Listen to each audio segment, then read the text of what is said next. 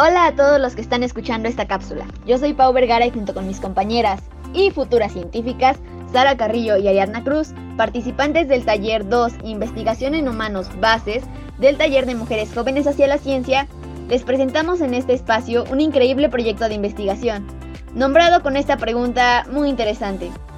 ¿Cuál es el efecto de la musicoterapia junto con la memantina en la consolidación de la memoria en personas de 65 a 70 años? Sí, ya lo sé, es un poquito larga, pero les aseguramos que vale la pena seguir escuchando. Queremos agradecer a la doctora Adriana Robles Cabrera y a Yetsemani Orozco, que fueron las instructoras de nuestro taller.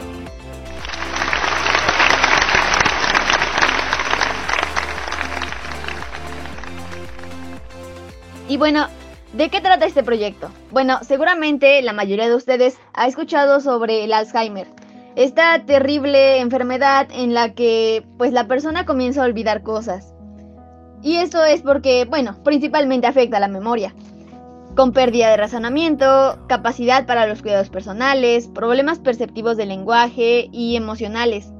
Y bueno, con el paso del tiempo también pueden perder la capacidad para leer, escribir, hablar, comer o caminar.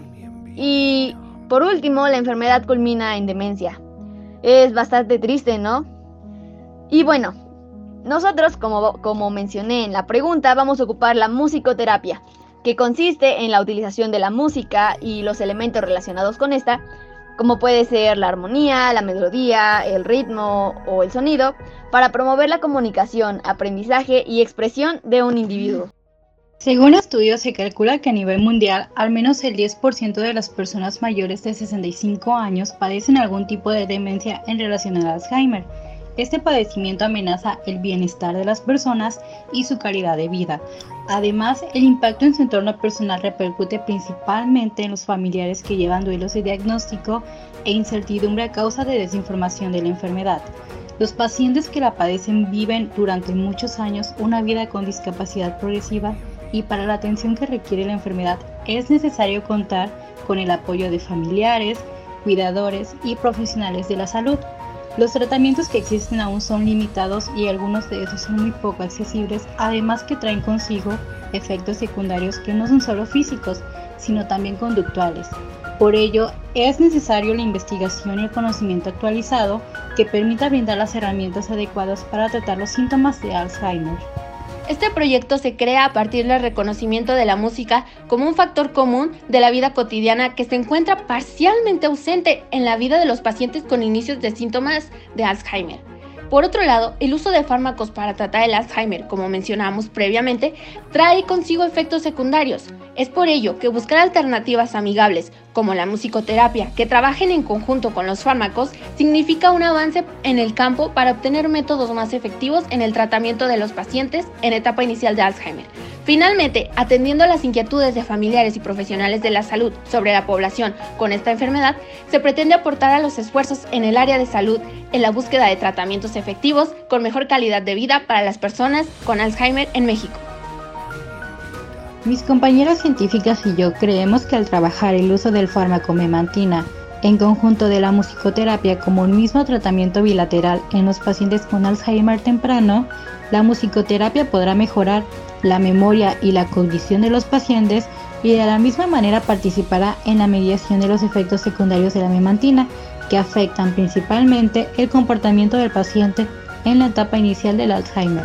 Así es, y nuestro objetivo general es evaluar cómo el uso de la musicoterapia junto con el tratamiento de memantina en personas de 65 a 70 años que padecen Alzheimer en etapa inicial, mejoran la escala de puntuación en los test de memoria como el mini mental.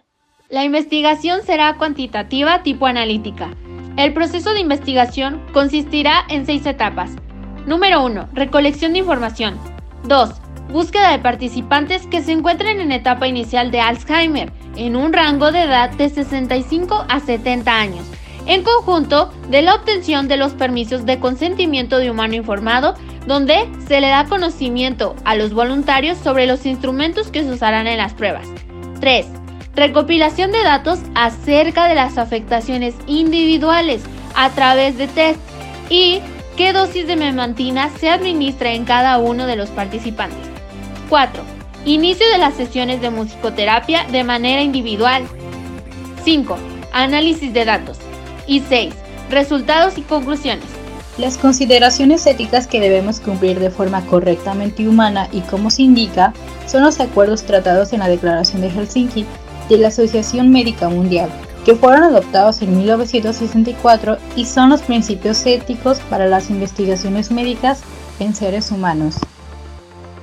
Y eso ha sido todo por esta cápsula de podcast. Esperemos les haya resultado interesante y sigamos divulgando la ciencia.